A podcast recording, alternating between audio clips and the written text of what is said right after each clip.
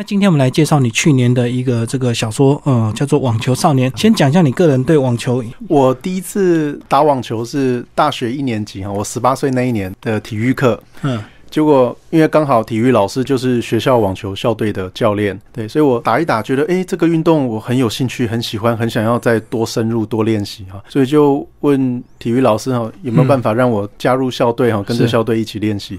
那老师也欣然同意，他说练练看吧，说不定到了大三、大四练了三四年，真的搞不好有机会可以排上场去比赛。对，是，嗯，对，所以我接触网球到现在已经打了二十年了。所以大概打到一个什么程度？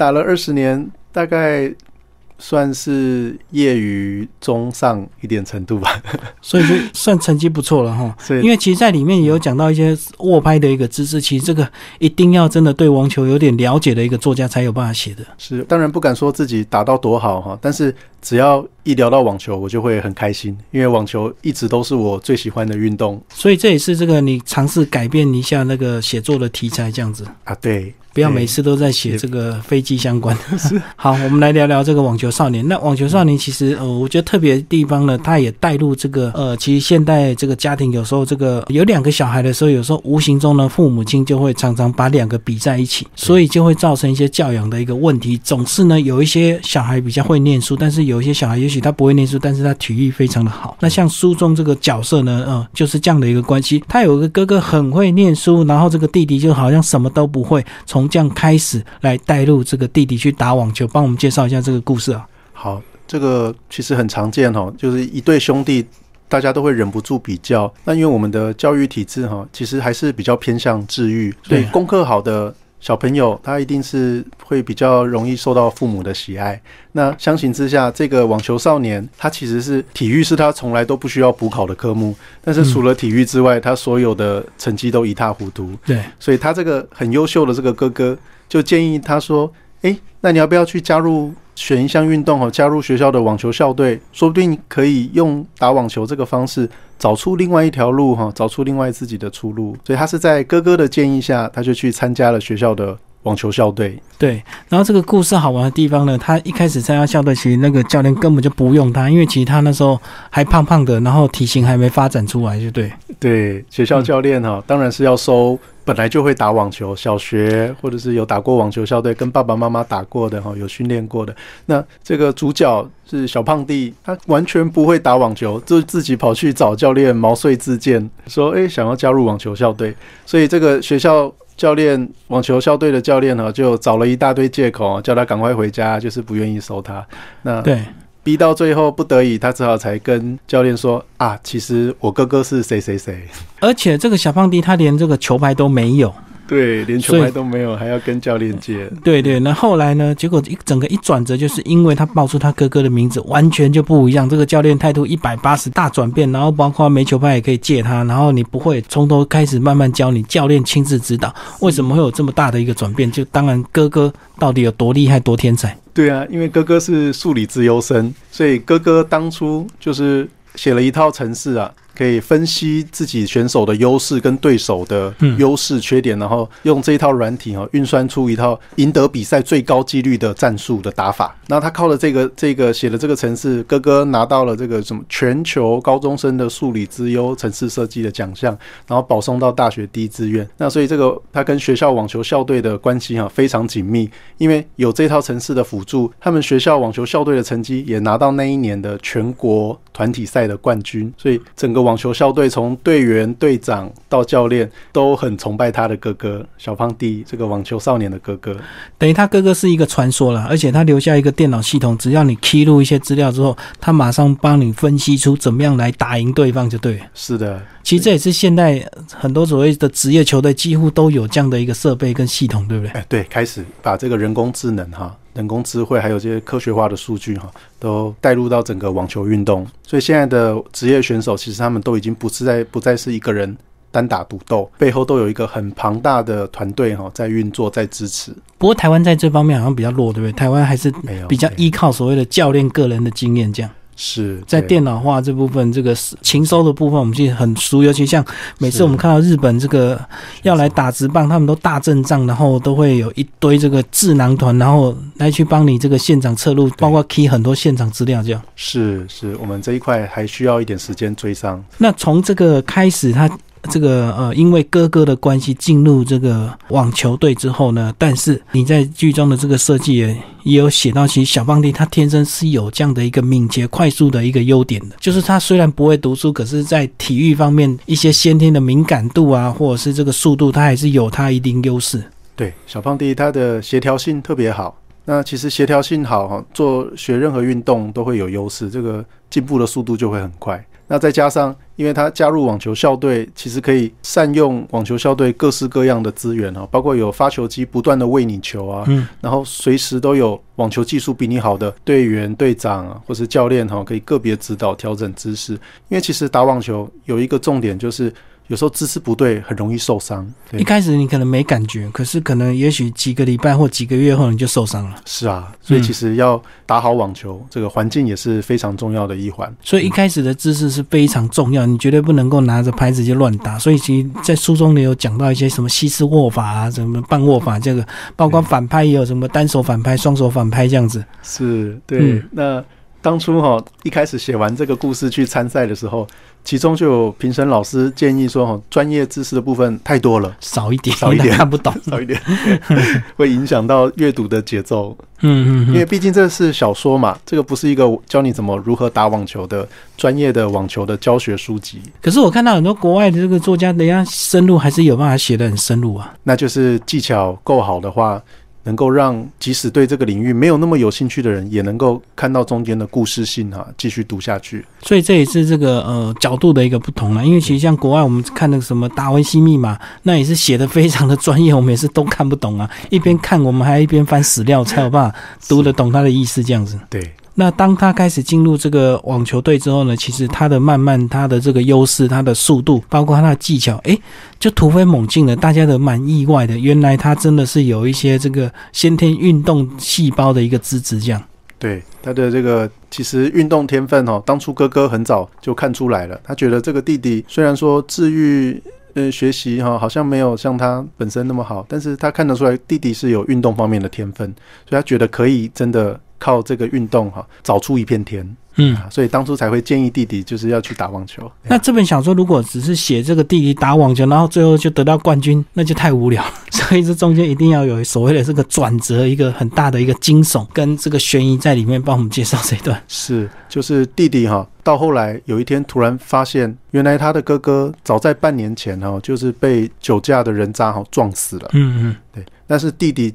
因为他其实我们大脑很神奇嘛，我们大脑他可能判断弟弟他还没有成熟到可以接受这么严重的精神打击，所以他就选择性的遗忘了哥哥死已经出车祸死掉的这个事实呢，他大脑产生防卫机制，那反而每天其实都是跟他想象出来的哥哥在对话，包括回到家他跑到哥哥的房间跟哥哥对话，讲今天发生了什么事啊，跟跟哥哥跟他讲什么，那所以当他这个谎言。突然间被戳破的时候，他一时间就像大梦初醒哈，做了一个长达半年哥哥还活着的美梦，结果突然间被戳破了。嗯嗯，那当下他的那个震撼的程度是非常难以接受的。接着小胖弟他就进入到我们失去亲人的下一个阶段哈，就是非常的愤怒。小胖弟他一心想要手刃这个撞死他哥哥的凶手。嗯，所以。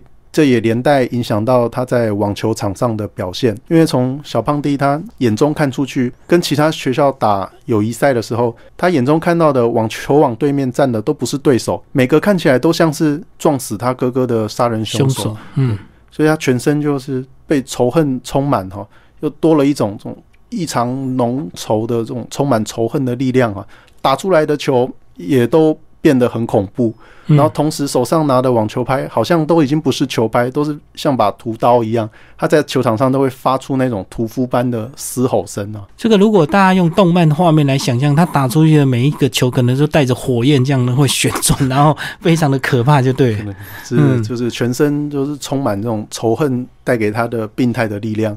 那他也因为这种仇恨的力量哈，打赢了很多本来实力其实是。高于他的选手，只是这些对手对上他的时候，看到他两眼充血，好像随时要扑过来把自己开膛破肚的那种凶残的模样哦，都会吓到脚软失常，所以才会输给小胖弟。但是我觉得这个呃，在这样的一个情节发展呢，其实。这个弟弟对哥哥，当然一开始会有一些所谓的这种非常矛盾的一个情节，因为他从小到大就是一直被哥哥比下去，那爸爸妈妈很自然就说一定会觉得你比不上哥哥，什么哥哥表现都呃每样对你很好，所以他跟他哥哥的情感呢，也许是呃有一点这个非常复杂的一个情绪，可能是又爱又恨。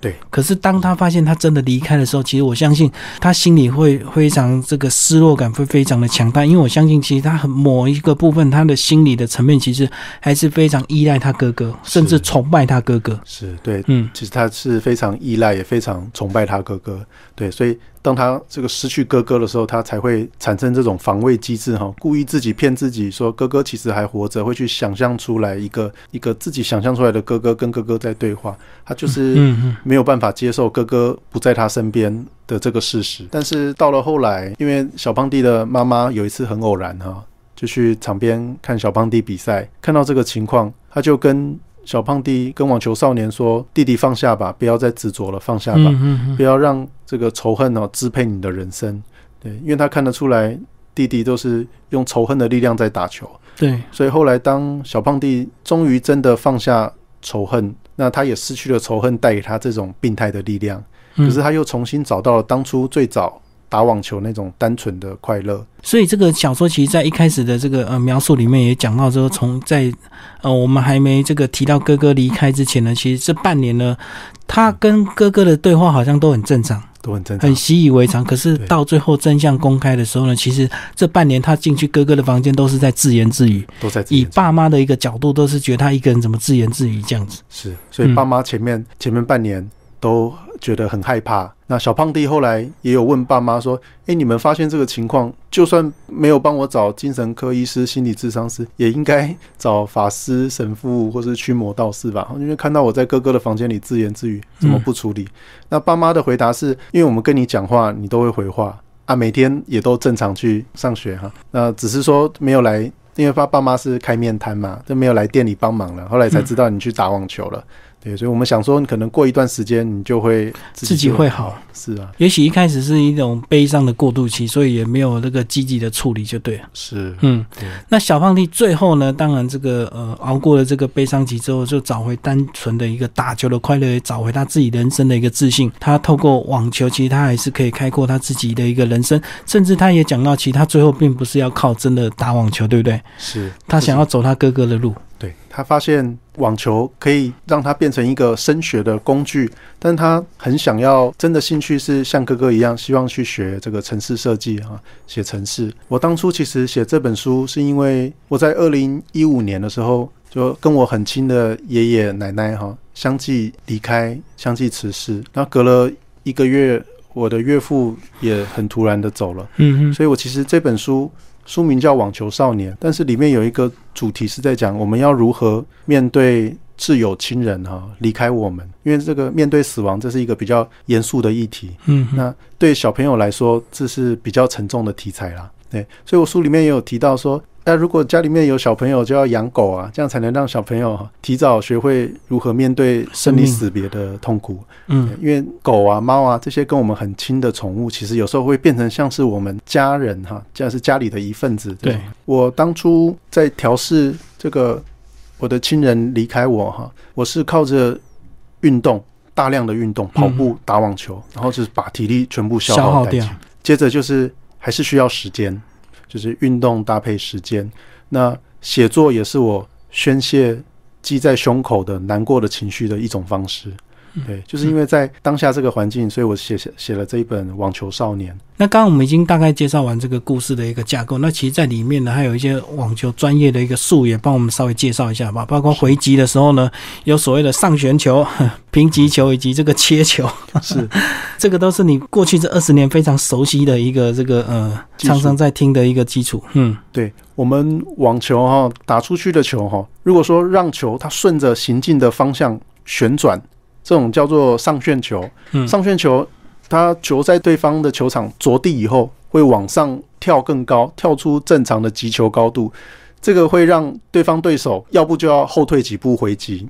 要不就是回击，但是很容易挂网失误。嗯嗯。所以这个上旋球是我们在打网球常会出现的一种球种，在击球的瞬间刻意加大球拍跟球的摩擦力哈，让球大量的旋转。嗯。它其实就有有点像是桌球的抽球，嗯，就是要靠着拍面跟球的摩擦力哈，让球旋转。那切球的话是让球逆着行进的方向旋转，所以切球它在。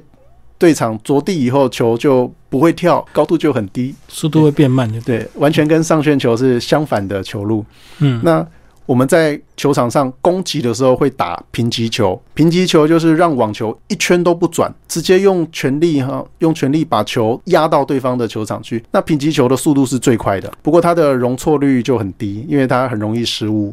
嗯哼，速度快就容易失误。还没有旋转，是就完全不靠旋转，直接用力道去硬拼就对。啊，是的，是的，嗯嗯，对。所以目前像网坛上职业选手以打上旋球最有名的话，就是西班牙蛮牛纳德尔。纳德尔每一球他都是打上旋球，那他的上旋球已经已经打到，呃，其实都要让对手后退非常多步，甚至退到场后才能够接回来。那这就是他的优势，因为对手越后退，他就可以越前进，那越多跟攻击的机会。因为你越往前，你就可以主宰那个球的一个方向，对不对？是，对，可以主导整个比赛的节奏。嗯，那你越退后，你就只能被动了，你只能只有守备的一个能力而已。是，所以这本小说这样子，哎，我觉得这个阅读小说的乐趣，无形中也会跟着作者一起来认识很多专业知识，对不对？是，对，因为网球真的一直都是我这个最喜欢的运动哈，打了二十年下来，那像我。到现在每个礼拜都还是会跟我太太早一两天哈一起去打球。那我太太没有空，我在球场也是会认识很多不一样的球友啦。嗯嗯嗯。所以都在哪边打？呃，都在这个俱乐部吗？还是？呃，没有，小碧潭河滨公园的网球场啊，免费的球场其实是蛮多的。好，今天非常感谢这个董少颖为大家介绍这个《网球少年》哦，这个去年出版的一个作品。